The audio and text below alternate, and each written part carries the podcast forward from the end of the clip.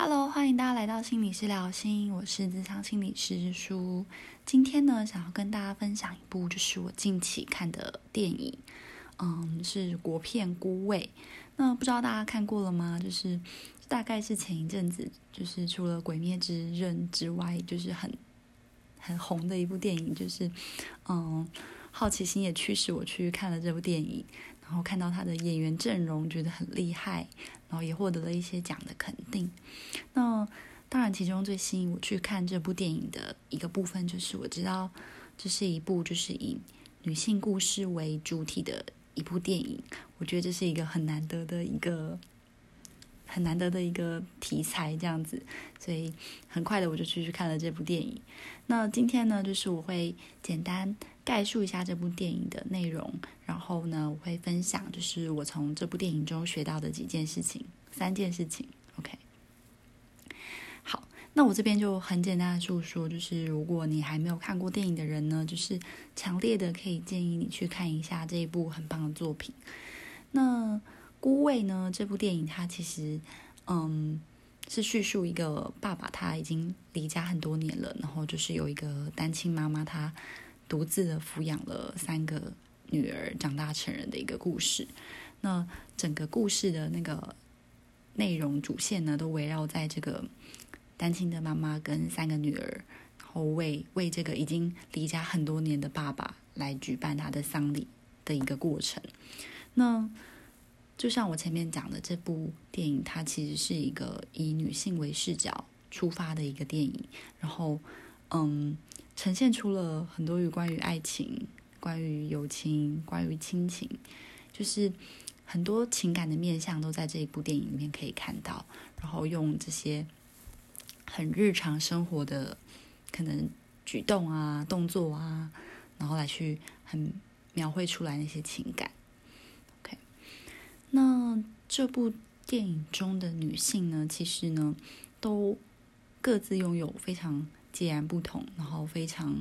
符合她那个时代、她那个年龄的那个独特的象征。那我觉得这也是嗯导演很细腻嗯设计，然后想要传达给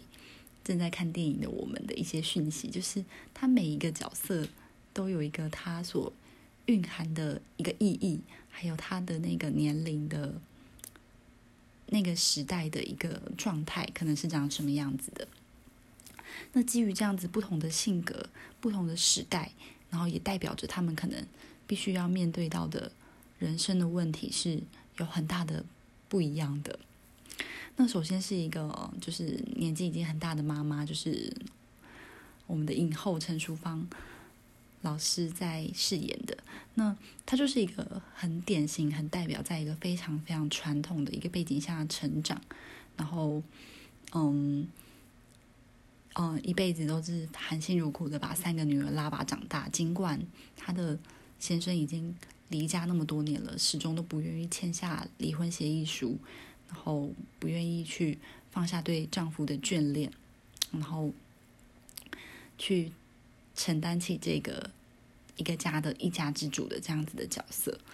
OK，那家中的三个女儿呢，分别也。有非常鲜明的个性，大女儿就也就是那个谢盈萱饰演的，在他们在大家的眼中，应该就是那种好像漫无目的，然后很不成熟，也不知道自己未来要干嘛，一个很贪玩的，看起来好像漫不在乎的这样子的一个角色。那二女儿呢，就是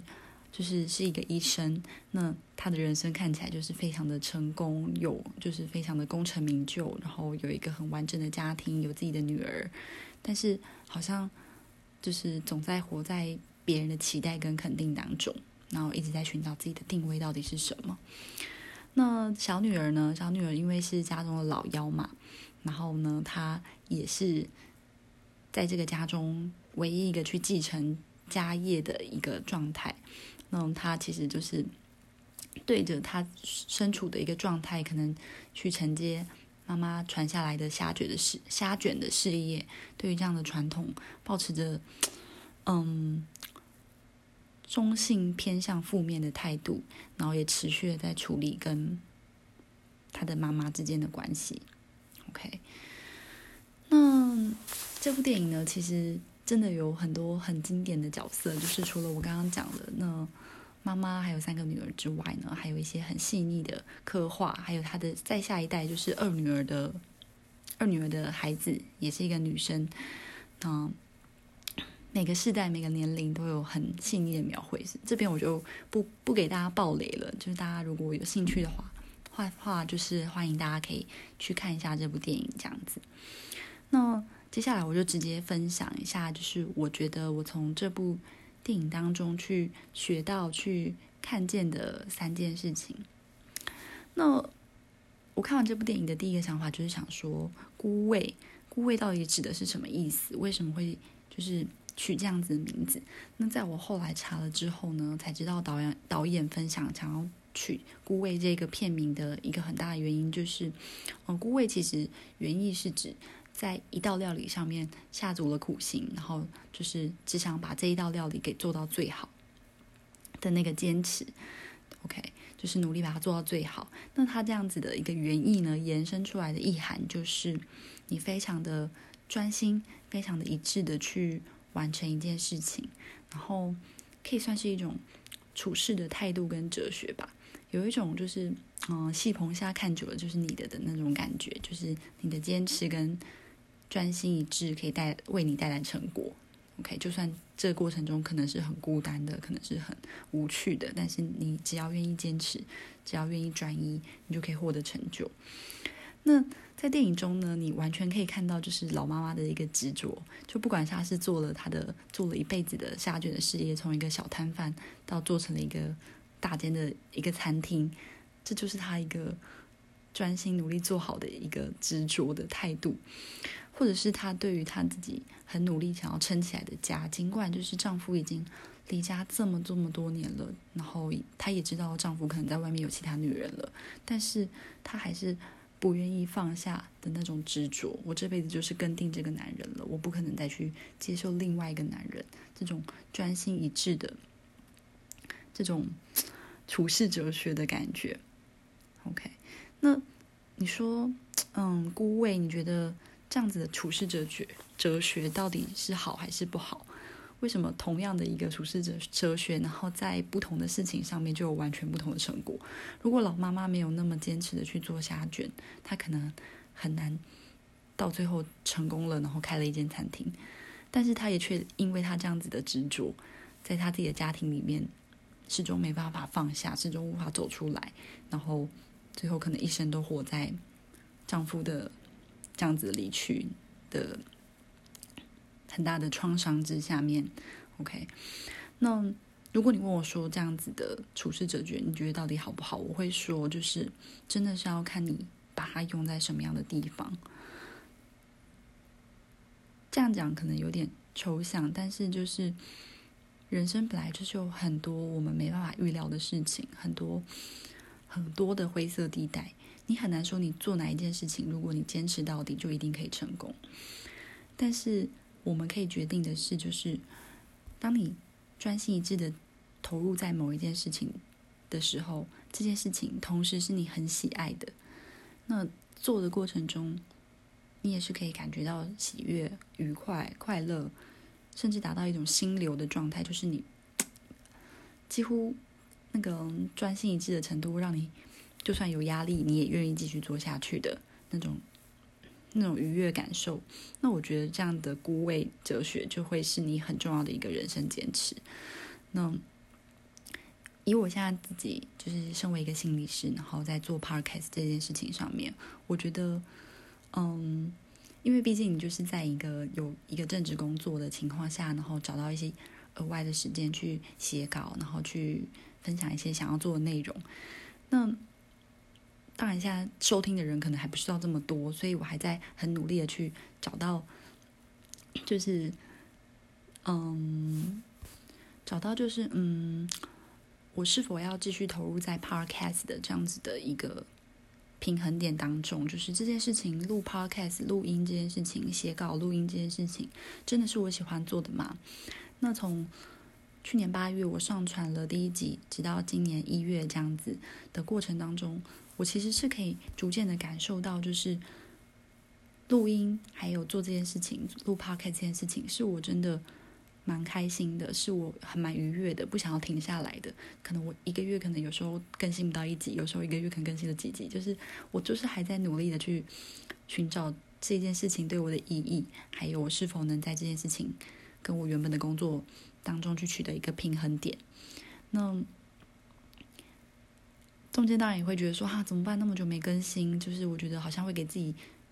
免不了给自己一些压力，说我要赶快开始更新了，不然我怎么样，我就会不想做了等等的。但我后来发现，其实并不会。那也许我没有更新的时间，就是我真的生活比较忙碌，我没有时间来做这件事情。但我发现，我一有空闲的时间的时候，我还是很想要做这件事情，很想要录 podcast，很想要去写稿，很想要去跟大家分享一些生活的内容。那我就会觉得，这真的是我蛮喜爱的事情，是可以感觉到愉悦、成就感，不想停下来的。那我就会觉得，哎，这个顾位哲学在我做 podcast 这件事情上面就是很成立的，就是我会继续的录下去。OK，但相反的，如果你只是感觉到自己在一个死撑的状态，就是你已经觉得很累很累了，你只是为了想要去满足其他人的眼光而继续在那边单打独斗苦斗，那也许就是真的一个实际的点去。思考放手是不是可以有机会真正的达到一个自由？OK，所以你说孤位哲学对于嗯孤位的这个处世哲学对于你的人生到底是是不是可以成为一个信仰？我觉得真的是不一定的，在不同的事情上是有不同的观点，那取决于在于你自己对这件事情的态度，跟你对这件事情的情绪的感受。当然还需要很多的时间来去来去证明证明这样子的过程。那光是你要去评估说，哎，我做现在做的某一件事情，到底适不适用于孤位哲学，还是我应该就是啊，只是在死撑的，我就该放手。也许我真的没有天分，我该放手。光是这个觉察的过程，去评估的过程，就是一个很不容易、很辛苦的过程。那中间相信也会有很多的。挣扎跟困惑，就是你不确定自己是站在光谱的哪一端，是比较偏向还想再继续坚持一下，还是诶觉得我真的放手会觉得很自由很舒服。那但相信就是如果不断的反复倾听自己的声音，然后去感受全新的感受当下的情绪感受，那会慢慢的浮现出答案的。OK，那这是我在就是《孤味》这部电影里面看到的。第一件事情，也就是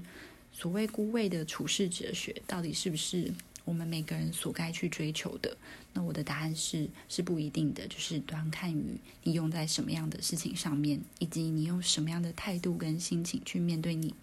正在做的事情。OK，这是第一件事情。那第二件就是我在《孤位》这部电影当中学到的一件事情，就是我觉得这部电影很神奇。也最吸引人的地方，就是你总能在这个电影当中去寻找到自己，或是在自己家庭的影子。就是我想，如果今天在听 podcast，你可能是女性的话，就是或多或少都可以在整部电影的内容当中呢，去看见自己一点点的样子，或者是看到自己原生家庭的一个样貌。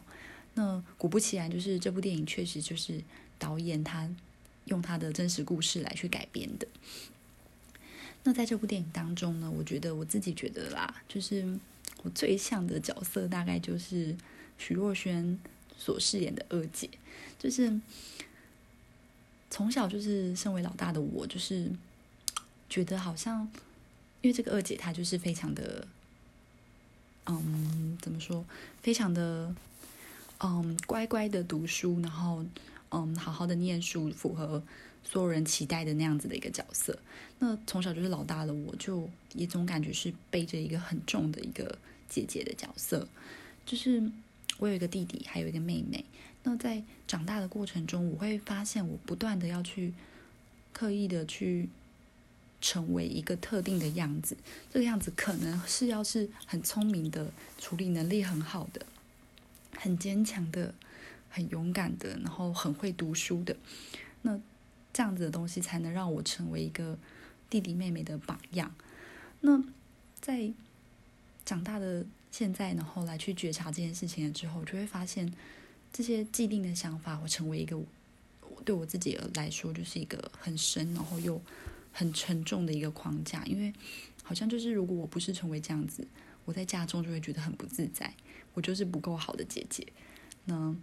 我就会很担心爸爸妈妈看我的眼光是不是有什么不一样。所以在这部电影当中，看到那个嗯功成名就的二姐，就是她啊，就是满足大家的期待，去考上了医生，然后就建立一个很好的家庭，生了孩子，然后他也用同样的方式去教育他的孩子，一定要去美国读书等等的。我就觉得，哎，好像真的在他的这个角色身上看见了内在的我自己的某一个部分。那同时，我也在这部电影的。家庭的互动当中，也看见了我自己的原生家庭的样貌，包括就是我的妈妈也是一个非常传统的女性，就是她对家庭有无限的付出，然后同时也是一个职业妇女，她就是在家庭跟职业妇女的这样子的两个角色之间不断的取得平衡，然后付出了全部的心力。那我的妹妹就更像是家中的，就很像是。家中的对电影中的小妹的角色，就是因为我们家也有一个店嘛，那她我的妹妹也是继承着家里的工作，然后反复在一个传统概念、传统观念跟家人关系中不断的挣扎。那弟弟呢，很有趣的就是他很像电影中的大姐，就是不断在寻找人生的方向，然后。虽然好像看起来总是可能满不在乎的样子，但是他其实心里很在意别人怎么看自己，然后让一旁的家人都觉得很心疼，然后同时又觉得无能为力。那你们呢？不知道看完电影的你们是否有在这个电影当中看见了一点点自己或者自己原生家庭的样子？OK，所以。我在《孤味》这部电影当中呢，学到的第二件事情，就是从电影中的每个角色反复的觉察跟反思到自己身上，就是从电影中看见自己，然后去看见自己的家庭对自己的影响是什么。我觉得这个是非常重要的。OK，好，第三件我在《孤味》这部电影当中看见的事情呢，就是。女性就是性别这个因素在社会上究竟还占有多大的影响力？这首先我不得否认的就是，我确实是因为这是一部就是以女性为视角的为主的电影，所以才被它吸引来看的。但是我看完之后，我就是不禁的想去思考的事情，就是现在这个社会呢，就是性别这个因素究竟还占有多大的影响力？就是。看这部片的同时，我同时也想到，其实男性在这个社会中也有很多很多辛苦的地方。他们可能背负了更加沉重的压力，然后被强调一些“嗯，男儿有泪不轻弹”啊等等的很传统的观念，然后也同样的被设置了很多专属于男性的一些框架。那回过头来讲，就是现在我们都已经先身处在一个现代嘛，嗯，也还算是可以稍微的走出传统。观念对我们的框架，那现在的我们是不是真的有一个机会是去打破这些框架，然后不再只是一部专属于女女性的视角，或者是专属于男性视角的一部电影呢？那这也是我一件我最近很就是值得我觉得很值得我们去思考的一件事情，因为就是我最近听了一场就是有关于传统习俗中去思考性别的。一场讲座，那我心中也是有超多感想的。那那个演讲中大概就提到说，哎，传统的比如说婚嫁娶的观念啊，男生应该要嗯付饼钱啊，女生应该要嗯丢扇子啊，女生应该要奉茶、要拜别啊，等这些男生可能不用做啊。哦，就是其实听到了超级多内容，就是心中也是有超多的感想跟想法。嗯，有机会再跟大家分享，就是关于这个部分。所以我在《孤味》电影中呢，其实学到的第三件事情，就是再回头去思考说，性别这个因素在我们的社会框架之下、社会的文化之下，到底还占了多少的影响力？你今天在这个社会当中，你真的有因为你的性别而承受到的专属于这个性别的压力，究竟还占多少的比例？那我们有没有可能去达到这个比例的降低？不要让让我们好像。嗯，依然活在那样子的传统习俗文化里，然后要去符合那样子的性别角色期待，然后真正创造一个就是不再只是专属于女性视角的，或是男性视角的一部电影这样子。OK，当然我还是很肯定这部电影愿意做这样的尝试，就是以女性为视角来去让我们看见一些有关于性别、有关于家庭、有关于爱、有关于各种情感的一部很棒的作品。OK，好。那今天大概就分享了有关于《顾魏》这部电影我看完之后的一些想法，以及就是从电影中学到的三件事情。那希望大家如果有机会的话，也可以去欣赏这部很棒很棒的作品。嗯，今天的分享就差不多到这边结束了。就是我。如果你对我的内容感到兴趣的话呢，有想回馈给我的内容的话呢，也欢迎 IG 去追踪一下，然后可以留言给我。那如果我有时间的话，我都会尽力的回复给大家。那谢谢听到这边的你们，真的很感谢。那希望大家都可以在孤位的处事哲学当中呢，去找到一个最好的平衡，找到自己想想要继续坚持下去的事情，然后也适时的对于。让你感到痛苦的事情，学会放手。我觉得这是我们一生中都要持续学习的一个很重要的课题。OK，好，那今天的分享就到这边结束了，谢谢大家，我们下一集再见喽，拜拜。